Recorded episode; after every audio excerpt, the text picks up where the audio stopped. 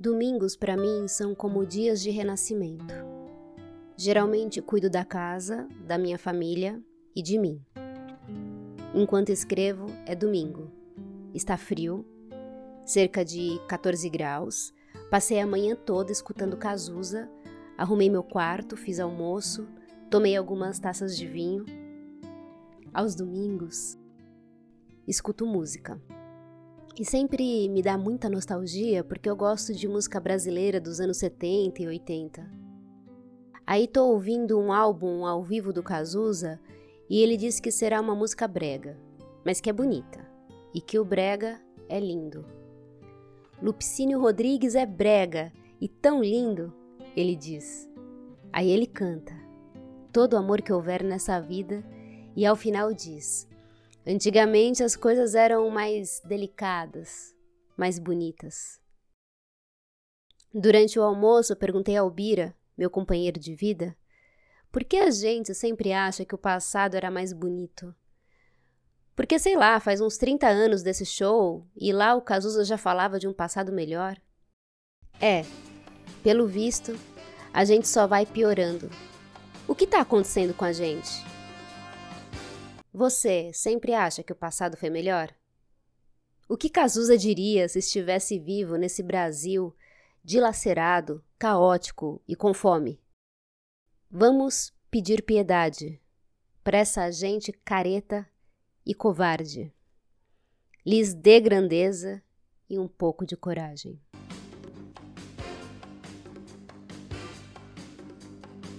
Cazuza morreu aos 32 anos. Eu já sou mais velha que ele. A gente não o viu envelhecer assim como Ana Cristina César, James Joplin, Cassa Eller, Amy Winehouse, tantos artistas que gosto. Ao mesmo tempo que seus pensamentos e arte se tornaram eternos no mundo, eles ficaram congelados na juventude, época em que sonhar é mais do que permitido. Uma fase que é permitido ser exagerado ou não.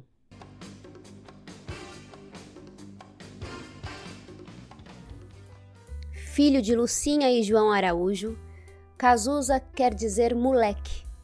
E esse foi um apelido carinhoso que o pai deu a ele logo que nasceu no dia 4 de abril de 1958. Meu pai é de 56, isto é, Cazuza poderia ser meu pai. E foi graças a papai que desde menina escutava muita música boa. Nem sei como não fui trabalhar com música porque minha infância foi extremamente musical. Mas, voltando ao nosso moleque, veja só. Agora me ocorreu que o próprio apelido já pronunciava que ele permaneceria eternamente menino. Foi assim. Contestador, impulsivo, ariano, pé na porta, criou 157 canções ao longo de sua curta vida como compositor. Peraí, não era para ser um episódio sobre o Cazuza, mas é que nesses últimos dois meses mergulhei numa pesquisa profunda sobre Caio Fernando Abreu e acabei por descobrir que eles eram amigos que tiveram um breve romance. Pronto, minha obsessão é grande. Sou muito curiosa. Quando vi, já estava hoje, nesse domingo frio, assistindo shows, entrevistas e salvando tudo. Cazuza narra muito minha vida. E eu tenho quase certeza que ele, se vivo, seria um destes que não decepcionaria. O seu desprezo total? Pela direita, pela igreja. Eu acho a direita uma coisa tão mesquinha. Eles, é, é, é o poder individual, assim, sabe? Eu gosto de viver no coletivo. Eu sou de esquerda porque eu tenho muito amigo, eu gosto de dividir minhas coisas. Eu acho muito mais bonito dividir do que, sabe? E dividir até competindo, como eu te falei no começo. Mas a igreja prega a divisão. Ah, prega divisão. Sabe que ela não prega divisão, no fundo, né? A igreja quer dinheiro. Que a vida é feita de ciclos e que a moda da calça de cintura baixa está voltando com tudo, alguns de vocês já devem saber. Mas, deixando a piada de lado, esse é um fato. Cazuza morreu em julho de 1990 o país tinha recém saído de uma ditadura militar e havia um misto de medo e esperança nos corações brasileiros. Opa! Qualquer semelhança com os nossos tempos atuais não é mera coincidência. Sonhar não pode ser apenas para os jovens. Eu quero a sorte de um amor tranquilo com sabor de fruta mordida. Na adolescência, ele conheceu um grupo de teatro chamado Asdrubal Trouxe o Trombone. E aí vem uma informação que eu não sabia. Na verdade, Cazuza queria ser ator, conta sua mãe. E lá foi ele, participar de umas oficinas com o pessoal do grupo. Esse grupo de teatro foi muito famoso na década de 70 e eles tinham uma estética muito própria e transgressora para seu tempo. E muitos artistas famosos saíram de lá. Um exemplo é a maravilhosa Regina Casé. Teve também o Luiz Fernando Guimarães, o Evandro Mesquita. E foi ali que Cazuza conheceu a Bebel Gilberto, dona de uma voz linda, e gravou com Cazuza uma das minhas músicas preferidas. Agora eu queria apresentar uma música de autoria de Dé, Bebel e Cazuza, chamada Eu Preciso Dizer Que Eu Te Amo. Bebel vai começar a cantar agora. Por favor, não façam barulho no ambiente. Muito obrigado. Uma coisa que reparei assistindo às entrevistas do Cazuza no final dos anos 80 é que tudo era mais descontraído. De repente, no começo do programa do Jô, Cazuza acende seu cigarro. Alguns segundos depois, Jô Soares oferece um cinzeiro. Eles dizem barbaridades sobre política e drogas, e a plateia dança o tempo inteiro com suas gargalhadas, algumas caras tortas. Hoje, um programa de entrevistas não é mais assim. Tudo parece uma grande coreografia ensaiada. Se bobear, até contratam coaches para aprender como se portar. Veja, nem tô defendendo o cigarrinho no programa de TV ou no avião como era antigamente. Mas talvez o improviso do jazz fosse mais astral. Olha eu, pensando no passado novamente. Uma vez, numa entrevista, perguntaram para Chico Buarque se ele achava que no passado as coisas eram melhores, e ele disse não, com convicção. Gostei. Gosto desse moço eterno moço para mim. Especial Uma Prova de Amor. Encontrei esse show numa qualidade terrível de imagem. Foi um especial gravado para a TV Globo. A direção do show foi do Ney Mato Grosso, a direção de TV do Roberto Talma, na plateia só atores famosos da época. A gravação ocorreu no dia 24 de outubro de 1988 e foi ao ar no dia 1 de janeiro de 1989. Como era uma gravação, várias músicas tinham que ser repetidas porque se tinha algum erro tinha que voltar. Para mim, a parte mais legal desse show foi ver os erros. Parecia um ensaio de teatro. E também dei boas risadas com as coisas que Cazuza dizia. Coisas do tipo: televisão é um saco, gravação tira o tesão da gente, porque no show mesmo a gente engata e vai, e vai, e vai. Eu não sei imitar o Cazuza, obviamente, mas procurem esse show que é muito, muito legal.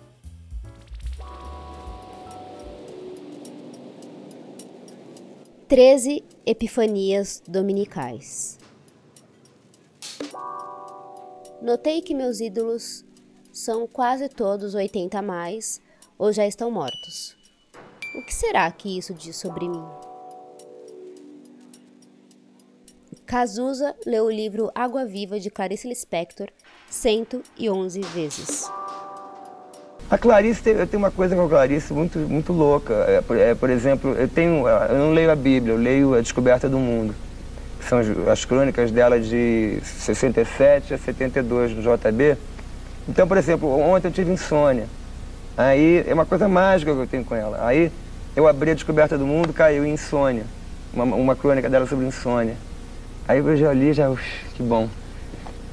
Então, quer dizer, é, a Clarice tem uma coisa a mais, é, não é, não é, não é uma escritora, é uma pessoa que eu leio romance, que, que eu me distraio. A Clarice me leva a pensamento. O nosso amor a gente inventa para se distrair e quando acaba a gente pensa que ele nunca existiu. Eu tive um namorado que me conquistou com uma música do Cazuza. Depois descobri que ele era um merda.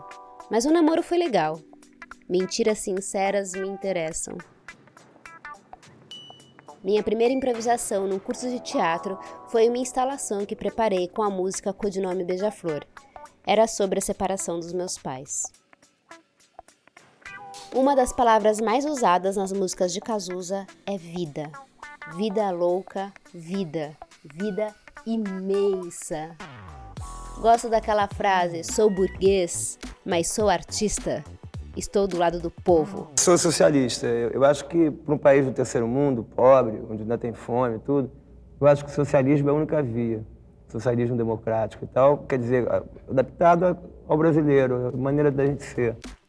O Daniel de Oliveira interpretando Cazuza é surreal de perfeito. É impressionante como as pessoas geniais morrem cedo. No filme do Elvis Presley, ele diz no final: Estou com 40 anos e não fiz nada de memorável. Como assim? O cara simplesmente influenciou tudo que veio depois dele.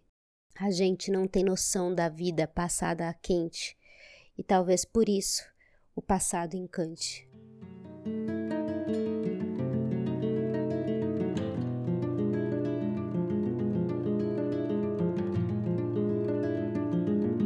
Tem uma frase do Milton Santos que diz: O mundo é o que se vê de onde você está. Eu vejo um futuro bastante incerto olhando daqui. Eu vejo o futuro repetir o passado. Eu vejo um museu de grandes novidades. E tem gente que tinha tanta esperança que o Brasil seria diferente.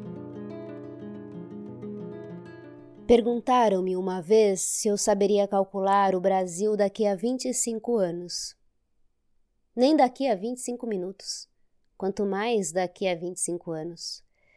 Mas a impressão, desejo, é a de que num futuro não muito remoto, talvez compreendamos que os movimentos caóticos atuais já eram os primeiros passos afinando-se e orquestrando-se para uma situação econômica mais digna de um homem, de uma mulher, de uma criança. E isso porque o povo já tem dado mostras de ter maior maturidade política do que a grande maioria dos políticos, e é quem um dia terminará liderando os líderes. Daqui a 25 anos, o povo terá falado muito mais. Mas, se não sei prever, posso pelo menos desejar posso intensamente desejar que o problema mais urgente se resolva o da fome. Muitíssimo mais depressa, porém, do que em 25 anos, porque não há mais tempo de esperar. Milhares de homens, mulheres e crianças são verdadeiros moribundos ambulantes que tecnicamente deviam estar internados em hospitais para subnutridos. Tal é a miséria que se justificaria ser decretado estado de prontidão como diante de calamidade pública. Só que é pior. A fome é a nossa endemia. Já está fazendo parte orgânica do corpo e da alma. E na maioria das vezes, quando se descrevem as características físicas, morais e mentais de um brasileiro, não se nota que, na verdade, se estão descrevendo os sintomas físicos, morais e mentais da fome. Os líderes que tiverem como meta a solução econômica do problema da comida serão tão abençoados por nós como em comparação. O mundo abençoará os que descobrirem a cura do câncer. Clarice Lispector. Esperançosa ela, né? E agora eu vou deixar aqui algumas palavras do Caio Fernando Abreu. Outro esperançoso. Esperança é uma palavra tão bonita, no, no tarô é o arcano 17, é muito bonito. Eu sou de uma geração muito colonizada por filmes americanos. Eu sempre acredito num happy end, num beijo da Doris Day e o Rock Hudson no fim. Né? Isso é esperança. Achar que tudo vai dar certo. Eu acho que o Brasil vai dar certo. Sempre achei. Eu acho que vai se encontrar uma cura não só para o vírus da AIDS, mas também uma cura para o planeta. Eu acho que o, o vírus é um, uma metáfora da doença do planeta. O sistema imunológico do planeta Terra tem buracos na camada de ozônio e o, o, sistema imunológico humano também em micro e macrocosmos. Então, no momento em que se curar o planeta, vai se curar o corpo também. Eu acho que essas coisas caminham juntas E acho que caminhamos para um terceiro milênio luminoso. Eu gosto de estar vivo. E eu tenho consciência agora de que eu gosto de estar vivo. E eu acho que isso é sinônimo de ser feliz. Tem um filme em que um garoto de 11 ou 12 anos sonha em ser astrofísico. E o objetivo dele é participar de uma missão chamada Marte 1, que vai acontecer em 2030. Mas ele é pobre, negro, e seu pai não vai lhe dar nenhum apoio porque ele quer que seu filho seja jogador de futebol. Eu olhei para isso e pensei: que jogador de futebol o quê? Isso é muito anos 90.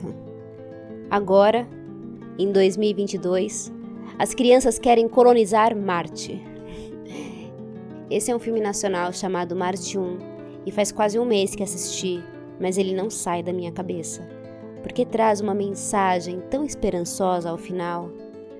Todos os personagens no quintal, sentados numa cadeira de praia, e uma família contemplando o céu. Tudo é possível. Tudo será possível e bonito. Afinal, hoje é domingo, dia de renascimento. Vou atirar uma bomba ao destino.